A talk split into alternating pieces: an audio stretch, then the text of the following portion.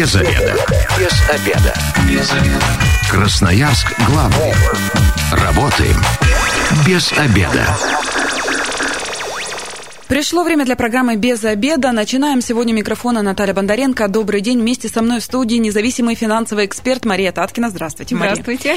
Ну, у нас тема сегодня, собственно говоря, и финансов э, касается. Как повысить финансовую грамотность и стать финансово независимым человеком. Вот так мы ее обозначили. А, поэтому ближайшие полчаса не переключайтесь. Я думаю, финансы волнуют сейчас у нас э, всех. Мало кого они не волнуют, даже если у вас очень много денег, э, есть опасения их потерять, да, кстати, Согласна. всегда это а, страх присутствует. Поэтому 219 1110, телефон прямого эфира. Если вы считаете себя финансово грамотным человеком, дозванивайтесь и ну, рассказывайте. Интересно послушать, много ли у нас таких в Красноярске. Ну и вопросы, конечно же, Марии можете задавать. А, ну, начнем, наверное, с такого традиционного урока. Да? Что же такое финансовая грамотность? Может, не все понимают, что это значит на самом деле. А, скажем, это знания и навыки в области финансов, которые позволяют принимать грамотные решения в меняющейся рыночной ситуации. Вот как. Давайте теперь более приземленно и понятно, доступно. Например, а если, ну, я получаю зарплату, и мне а, хватает, э, ну, для того, чтобы прожить до следующей зарплаты. Э, и это, это является финансовой грамотностью или нет? Я правильно своими финансами распоряжаюсь? Хороший вопрос. Нет, но если вы а, умеете планировать, у вас есть цели, и вы ведете э, свой бюджет, это контролируете свои доходы и расходы, понимаете, сколько вы тратите, э, сколько вы откладываете, э, планируете свою финансовую независимость, не бежите покупать 5 телевизоров, там 8 микроволновок, на все деньги доллары. Это вот у нас как раз мы сейчас говорим про период паники, который был буквально пару недель назад, когда все э, скупали то сахар, то муку, то еще гречку. гречку, да. А, то есть, э, если мы так не делаем, то мы более-менее... Вот если я не откладываю, то есть все финансово я уже неграмотно получается. Ну, а как вы заботитесь о своей, там, скажем, финансовой независимости? Хотели бы вы, Наталья, быть финансово независимой? Мне кажется, это все хотели бы. Я хотела бы а, идти и не думать о том, сколько у меня денег в кармане, понимать, что мне хватит на, на все, что я захочу. Вот люди, которые э, финансово грамотные, они как раз знают, сколько денег у них в кармане а. и умеют их планировать. Вот это класс. 219 11 10. Вот видите, э, оказывается, сколько подводных э, камней финансовой грамотности, э, поэтому дозванивайтесь, наверняка у вас будут возникать вопросы по ходу, поэтому ждем вас в прямом эфире. То есть, получается, это не только то, что мы умеем работать и зарабатывать, это то, что мы умеем правильно тратить. Помню, то есть э, девушки, которые идут и просто хочу это, хочу, платье. Да, необдуманные покупки. Платье, шла за платьем, ушла с сумкой. Да, грубо говоря, это вот как раз тоже не есть правильно. Нет, это э, в любом случае не стоит себя так прям совсем ограничивать. Вот, Наталья, когда вы говорите про то, что я там хочу купить платье, а не сумку. Это, в принципе, нормальное желание. То есть платье не было, купили сумку. Вопрос в том, что у вас отложены а, средства для спонтанных покупок. Например, вы в начале месяца, получив доход, во-первых, вы понимаете, сколько вы тратите, сколько вы получаете, какая у вас сумма есть, и вы разобрали их, например, на финансовые, скажем, ну, цели отложили, например, для того, чтобы создать финансовую подушку безопасности. Потом вы на ежемесячные расходы, это квартплата, телефон, бензин, там, а, продукты mm-hmm. и так далее. На третье, вы э, отложили ну, там деньги на развлечения и потом, ну, скажем, на какие-то спонтанные покупки. Вот там правило пяти конвертов, скажем так. Соответственно, разложили, и когда у вас есть, например, какая-то сумма, вы можете на всю эту сумму купить себе сумку. То есть, получается, вот э, сейчас такой первый совет э, для радиослушателей. Мы, когда получаем э, зарплату, зарплату мы, мы ее распределяем. А если вот такая ситуация, когда аванс и зарплата, здесь как делать нам? В любом случае точно так же. То есть, когда вы четко понимаете, какая сумма вам в месяц понадобится на квартплату, какую сумму вы тратите на продукты. Вот вы например, знаете, сколько вы потратили на продукты в прошлом месяце? Не Давайте знаю. начнем. То есть мы прям записываем по пунктам. И это нормально, а потому что это... многие считают, что да, с ума сошел, что за контроль. Когда и самое интересное, что многие еще так уверены, да ладно, я вот буду вести бюджет, я в а, конце месяца сяду, все подобью и скажу, сколько я там куда потратил. Это вот э, такая утопичная мысль. А лучше записывать каждый день, потому что через пару дней вы уже не будете помнить, куда вы там на что потратили. А что это поможет вам сделать? То есть если вы записали свои доходы, расходы, ну сейчас на самом деле уже не каменный век, не стоит все в блокнотике записывать, да, ручкой там, что, что, что куда там, на булочку потратили или там на сумку.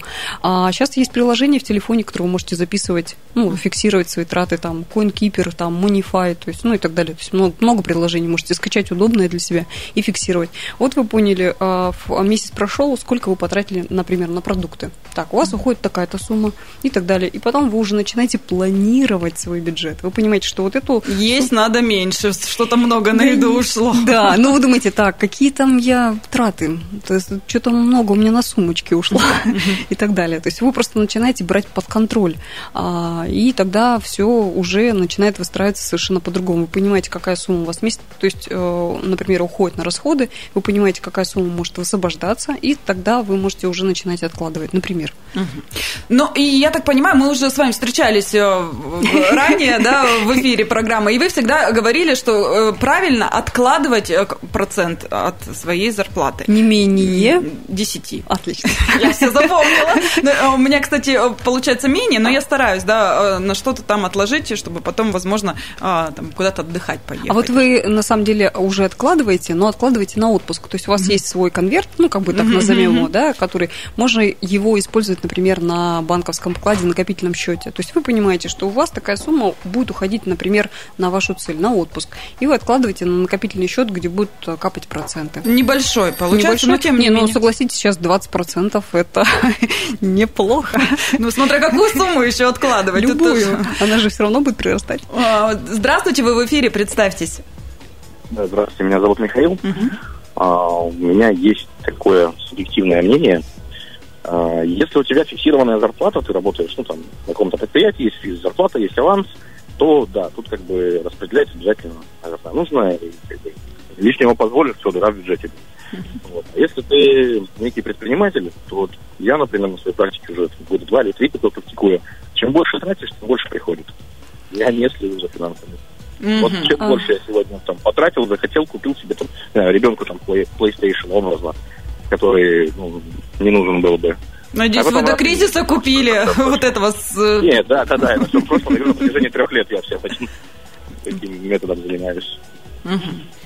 Хорошо. Мария, прокомментируйте. А, Михаил, на самом деле хочу вас спросить, скажите, пожалуйста, вот если вдруг э, что-то произойдет с вашим бизнесом, что вы будете делать? Михаил, к сожалению, уже не на связи сейчас. Вот так, на самом интересном месте.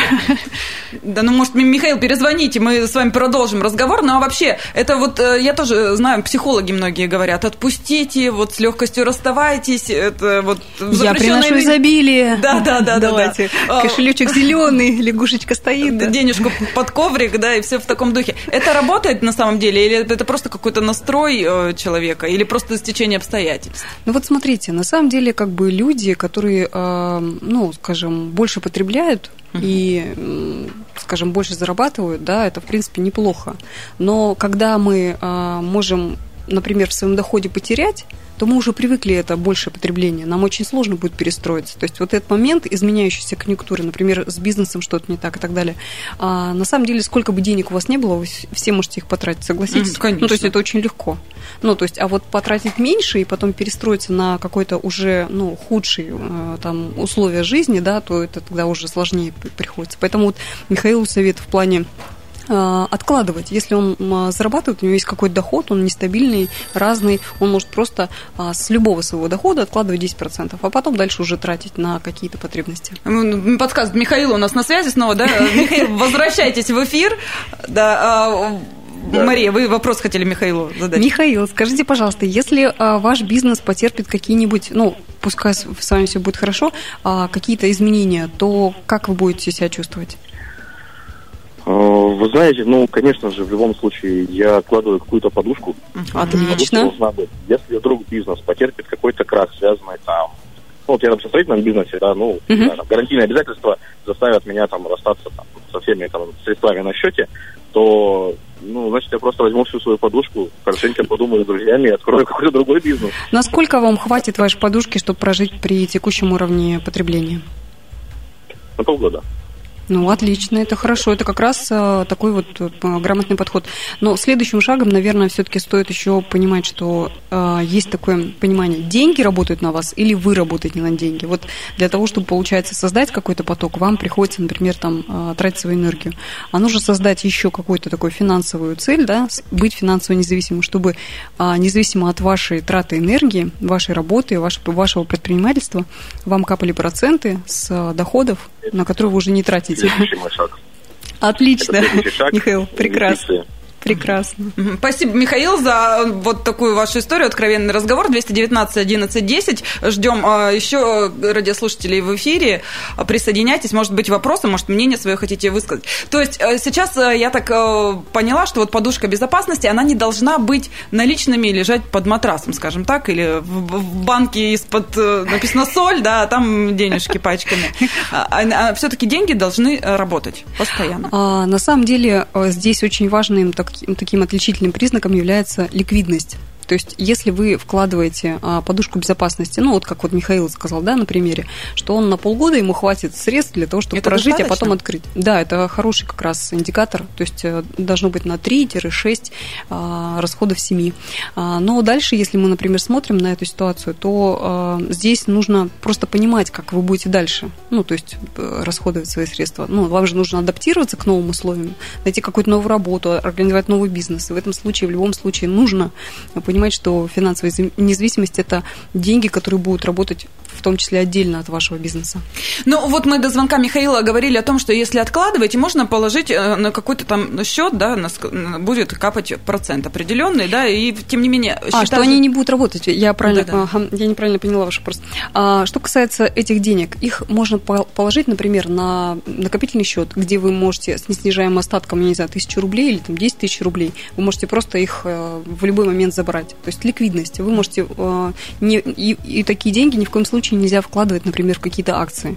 Потому что когда вы вложили в акции, акции могут в этот момент, например, упасть или могут там, я не знаю, там вырасти или еще что такое. Ну, то есть какая-то будет изменяющаяся там конъюнктура, да, рыночная, и, соответственно, вы мож- можете не рассчитывать на эту сумму. Соответственно, вы должны эти деньги, вот подушку безопасности, да, на 6 месяцев, хранить на депозите, ну, с небольшим неснижаемым остатком, чтобы вы смогли без потерь просто, быстро забрать. Мгм. И тут еще очень такой вопрос, э, в чем еще, на мой взгляд, финансовая грамотность э, должна отражаться. Вот я э, не понимаю продукт, который предлагают банки, да, я не могу сообразить, ну, на самом деле, выгодно мне это, невыгодно. Вроде как положишь деньги на счет, да, а потом ты, оказывается, три года не можешь снимать. Нет, То ну, есть э, вот, вот как вот с этим-то разобраться, как понять условия выгодные для себя?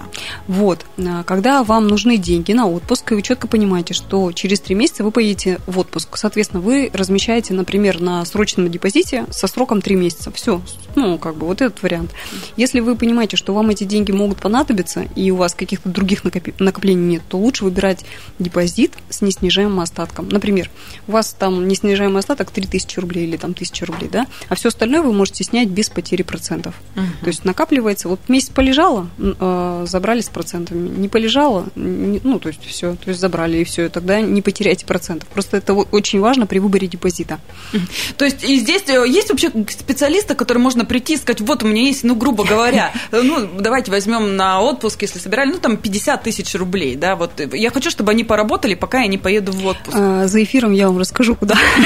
Здорово, мне повезло, а радиослушателям-то что делать? Ну, Просто заходите на сайт, на сайт банки.ру или сравни.ру. То есть не нужно ходить по банкам для того, чтобы выбрать какое-то предложение. Вы просто заходите на сайт, смотрите, ранжируете депозиты по условиям. Ну, то есть это депозит с неснижаемым остатком, э, срочный депозит на 3 месяца, на 6 месяцев, на год, и выбираете условия. Лучше открыть даже несколько. Например, один с неснижаемым остатком, где вы будете остатки своей зарплаты скидывать, например, для того, чтобы на подушку безопасности накопить, а какой-то еще там срочный депозит на 3 месяца, да, вы понимаете, что там через там, 3-4 месяца вы поедете в отпуск. Соответственно, открыли со сроком на 3 месяца. Все. То есть там э, можно выбрать срок, ставку, банк, и причем на самом деле все это очень легко. И все сделать онлайн? Фильтр, конечно. И еще у меня такой вопрос. В нынешнее нестабильное время у многих э, доверие к банкам теряется. Да. Здесь как вот это быть? очень хороший вопрос. На самом деле сейчас очень много рекламы, да, то есть еще на самом деле они закрываются под какие-то очень громкие имена, как «Газпром Инвест», угу. «Тинькофф Инвест» или еще что-то такое, начинают как бы говорить, вот приносите у нас там 45%.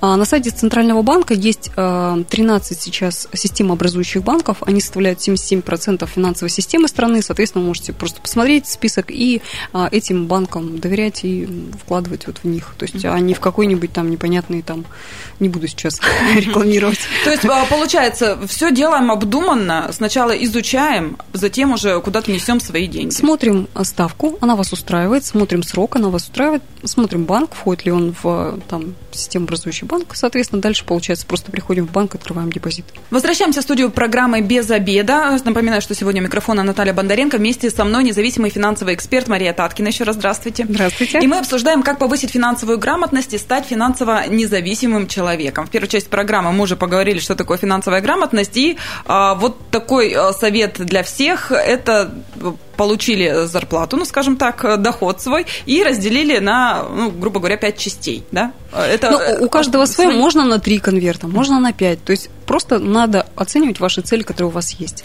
И еще, чтобы стать э, финансово грамотным, нужно записывать свои расходы. Каждый день. Каждый день сложно. Ну, да хорошо. нет, это не сложно. Просто вы возьмите э, неделю, себе такое правило, просто такой марафон uh-huh. неделю. То есть попробуйте записывать их, вы их записываете, и потом вы уже начинаете втягиваться, вы понимаете, что раз в конце что-то не хватает, надо внести расходы. Просто когда вы проделаете этот э, вариант в течение трех месяцев, вы будете понимать, куда уходят ваши деньги. Вы уже будете контролировать. Так, а у меня вот в этом месяце есть некий излишек. Я могу вот это вот потратить, а могу вот здесь отложить. То есть у вас просто уже будет понимание, сколько вы тратите на продукты. И это не считается жадностью, это вообще нормально. Это не... А, вот Да, да, да. Ну, потому что многие говорят, фу, там жадина следит, там, смотрите, мониторит, сколько он там тратит. Нет, это как раз э, такая возможность взять под контроль свои финансы и начать ими управлять. То есть это, это не жадность. Жадность это, знаете, немножко другое. 219 1110, телефон прямого эфира. Вопросы, ваше мнение по поводу финансовой грамотности. Дозванивайтесь в прямом эфире, с вами все обсудим. А, сейчас деньги э, вообще на карте лучше э, хранить или наличные тоже должны быть у финансово грамотного человека? А, наличные тоже могут быть. Вдруг э, ваша карта там не будет работать или банкомат временно не выдаст. То есть у вас в любом случае там ну, один расход семьи, то есть должен быть дома в наличных. А есть какой-то процент, который нужно снимать, или здесь уже каждый сам определяет? Какой процент? Ну, который обналичивать, ну, то есть снимать с карты какие деньги ну, сколько должно быть наличных денег? Ну, а, один расход семьи, угу. да, а все остальное лучше, конечно, держать на накопительном счете, потому что сейчас э, есть такая мощная инфляция, то есть если у вас там было 100 тысяч рублей, кстати, есть такой сайт э, инфляция РФ, вы можете зайти и посмотреть, сколько у вас, например, у вас есть там 500 тысяч, вы их купите на отпуск, угу. и они у вас лежат в коробочке из-под соли, вы сказали, угу. да?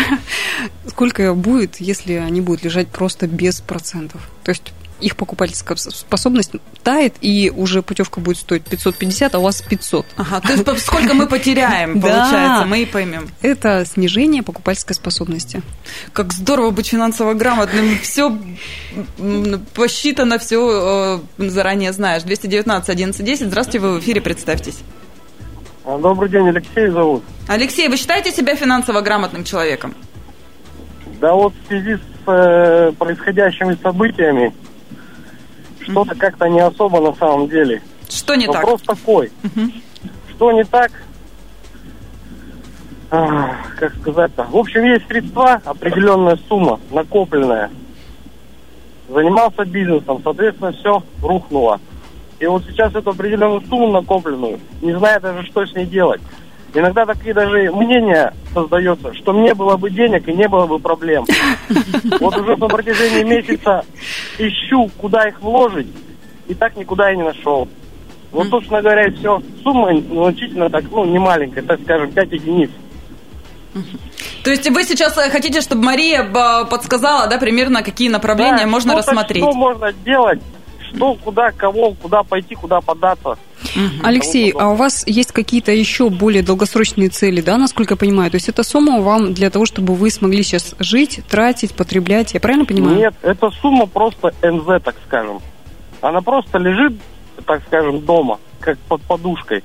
Ну, и под куда подушкой... ее девать, что делать, и вообще не понимаю.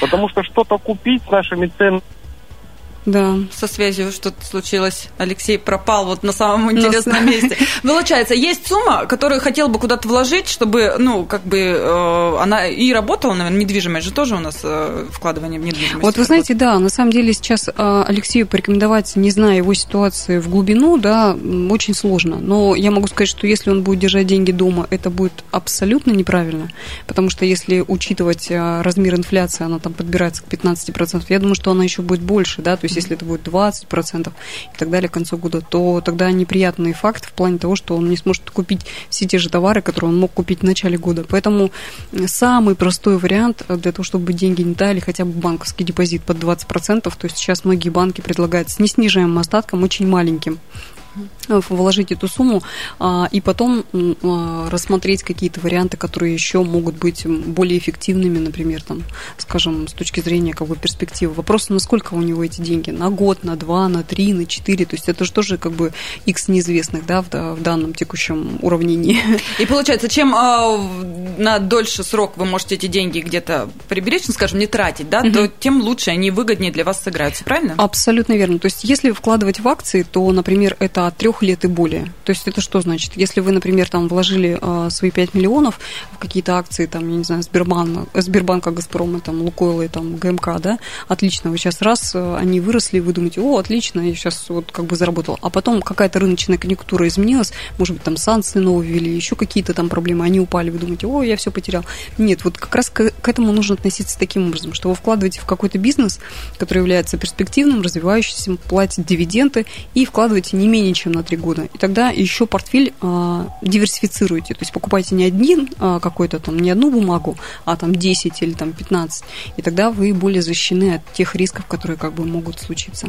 Ну, вот как раз мы, коль мы уже перешли да, к акциям и так далее, очень многие сейчас э, из моих э, знакомых, знакомых знакомых слышу о том, что быстро побежали покупать. Причем, ну, естественно, там не баснословно какие-то деньги вкладывать, но тем не менее, там, ну, 10-15 тысяч готовы вот они были вложить, но покупали акции, сидят радостные, счастливые, все же начало э, расти. А, э, так, так это работает, так это играет, или э, все хотят легких денег и думают, что золотятся? Да, вот ваш вариант подходящий, потому что если мы говорим про то, что пару дней растет, это еще не значит, что вы через месяц можете снять ту же сумму, потому что рынок волатильный, ну, что значит изменчивый, и когда вы, например, вложили в какую-то акцию, она потом упала, вы думаете, о, все, тут как бы ничего не работает, все это обман, казино, рулетка и так далее. То есть, а на самом деле мы вкладываем в бизнес, который ну, под действием ну, экономики, политики, ну, там, геополитики и так далее, может меняться. И, соответственно, когда мы вкладываем, лучше рассматривать именно долгий срок. То есть, получается, долгий срок – это э, лет, ну, 10 минимум или 5 ну, достаточно? не менее 3, 4, угу. 5 лет. То есть, это как бы вот такой вот вариант. И, с другой стороны, например, мы вкладываем в Яндекс, он до 5,5, по-моему, даже тысячи, или 5 700 доходил. Сейчас он стоит 2 тысячи. Выгодно или нет? Выгодно, да, но перспектива, да. Ну, то есть, я имею в виду, что ну, если рассуждать вот так, то есть, самое главное просто не набрать одного Яндекса на все деньги, которые у вас есть, и не рассчитывать на короткий срок а, возврата инвестиций. То есть э, теперь, э, кто хочет скупать акции, учитывайте, срок должен быть побольше, да. Э, и разные абсолютно сферы, которые друг от друга диверсификация не, не зависят, да, чтобы если что, какая-то сфера другую прикрыла, и вы ничего не потеряли. Все верно? Да, да, все верно. Прекрасно. Вот я становлюсь тоже финансово грамотной. 219 1110, телефон прямого эфира, вопросы от вас принимаем, ну и ваше мнение по поводу финансовой грамотности. Если человек э, безграмотный финансово, с чем он может столкнуться? Ну, я так понимаю, как раз э, вот потерять даже те все свои 10-15 э, тысяч, которые, скажем так, в акции вложили, да, при неграмотном использовании их. Что еще? Какие могут быть опасны? Вы знаете, я недавно прочитала случай, который, вот есть такой сайт, если кому-то интересно, Стоп-пирамида. Это федеральный фонд по защите вкладчиков акционеров. Он работает на как раз выявление таких финансовых мошеннических схем. И смысл в чем? В том, что у женщины не было денег. Но она где-то взяла в банке. Но она услышала рекламу, начала ее слушать, и ей сказали, что вот если вы привлечете какого-то инвестора, он внесет там на, на, счет вот такую-то сумму, вам будет 5%. Она говорит, так у меня нет инвесторов. Она говорит, мы вам найдем. То есть находит инвестора, инвестор вносит, потом у нее образовалось там, не знаю, 6 тысяч долларов, а, значит, она там внесла там 100. Ну, короче, смысл в чем? И сказали, о, она говорит, так я сейчас сниму и погашу свои кредиты. А, ей говорят, чтобы снять эти 6 тысяч, нужно тысячу евро нести. Она пошла, взяла кредиты. Ну, история понятна. Потом еще также э, они просят, например, скиньте, пожалуйста, паспорт свой и э, вот там номер телефона. И оформляют в микрофинансовых организациях тоже кредиты на, на этих людей. И, соответственно, как бы вот у тебя не было инвестиций, но ты мог быть втянут в какую-то такую финансовую пирамиду. Стоит быть бдительным.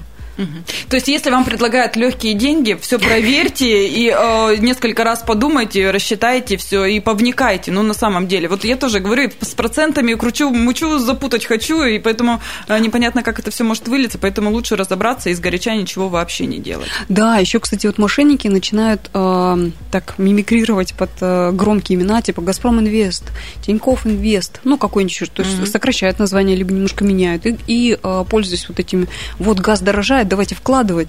Люди не понимают, как это работает. Мы можем купить акции «Газпрома» просто самому и напрямую, не пользуясь никакими-то посредниками, которые там «Северный поток» им рассказывают о том, что цены на газ выросли. И вот как раз вкладывают, они говорят, вот, я тут заработал, вот мои чеки, вот посмотрите, вот тут так классно, я тут машину купил, квартиру. И вот как раз вот эта человеческая такая, ну, жадность, может быть, незнание и так далее, и втягивают их в такие пирамиды. Но мне кажется, самые незащищенные как раз это а, вот э, люди пенсионного возраста, которые вроде как уже и работать нигде не могут, но хотелось бы жить лучше, да, и несут свои деньги. Которые... Лучше депозит. Если ничего, не понимаете, лучше просто депозит с снижаемым остатком ну, какой-то процент получать. Все это, это будет, по крайней мере, вы свои деньги заберете и будете получать проценты, нежели вы будете вкладывать в какие-то баснословные там 100-150 процентов. Там крипторынок, финансовые инструменты, мы там спекулируем, у нас э, робот э, торгует и так далее. Вот эти все громкие фразы. Ну, а вообще э, финансовая грамотность у нас э, зависит, допустим, от родителей. Как детей научить финансовой грамотности? Вообще нужно ли родителям заморачиваться Абсолютно. сейчас этим? Хочу порекомендовать гениальную книгу «Собака по имени Мани» Бода Шифер. Вот каждому родителю рекомендую прочитать со своим ребенком такую книгу, потому что там вот как раз такие принципы инвестирования, как можно распоряжаться. Ну, там история девочки, с, которая там общалась с собакой. Ну, не буду спойлерить. Лучше, конечно, прочитать с ребенком как раз а, вот такую книгу и вот такие принципы привить с самого детства. То есть э, то, что у нас в школах не, не преподают, не дают уроки. Э, преподают. преподают. Сейчас вот э, Центральный банк имеет такой проект онлайн уроки финансовой грамотности, и многие школы подключаются и изучают финансовые инструменты, как пользоваться картой, как не нарваться на мошенников, какие ну, финансовые инструменты есть, их особенности. То есть очень много. То есть днифг.ру сайт, можно посмотреть, записаться. То есть получается, родителям как раз нужно начинать с какого возраста? Мне кажется... Как читать научились, и деньги в том числе.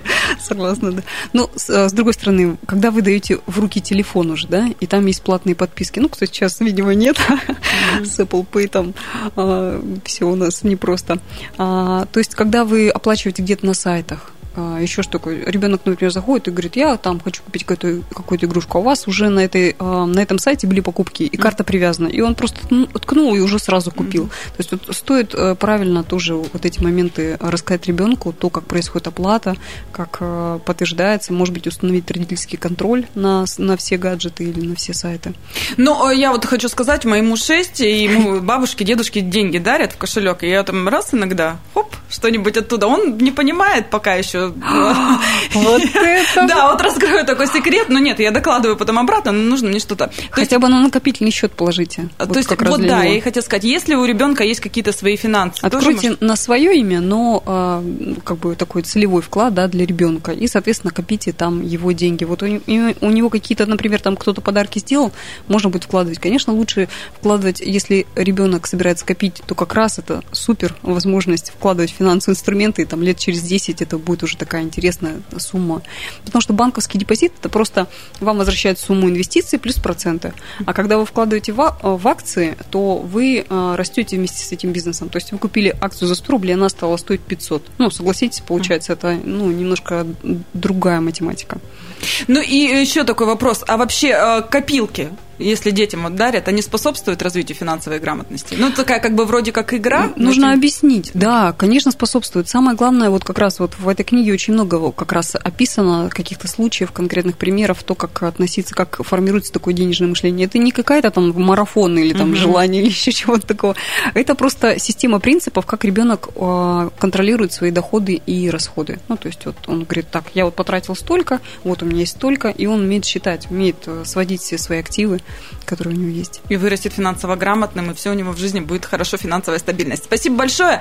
А, у нас время программы к концу подходит. Мария, буквально вот три совета, вот так вот коротко, чтобы вот красноярцы сейчас зафиксировали и задумались, и потом применили, конечно, в своей жизни. Зарабатывать, сберегать, инвестировать. Вот так. И э, не держите деньги э, под подушкой нигде. Лучше пусть они хотя бы потихонечку, но э, Хотя бы на депозите. Спасибо большое. Независимый финансовый эксперт Мария Таткина сегодня была у нас в программе. Эта программа через пару часов появится на нашем сайте 128.fm. Эм. Если что-то пропустили, переслушайте, а лучше еще законспектируйте, и тогда у вас отложится в памяти, как у меня, например. Я точно э, советом Марии с прошлой программы начинаю пользоваться, поэтому э, чувствую себя почти уже финансово грамотно. Если вы, как мы, провели этот обеденный перерыв без обеда, не забывайте без обеда, зато в курсе. Без обеда. Без обеда. Без обеда. Красноярск главный. Работаем без обеда.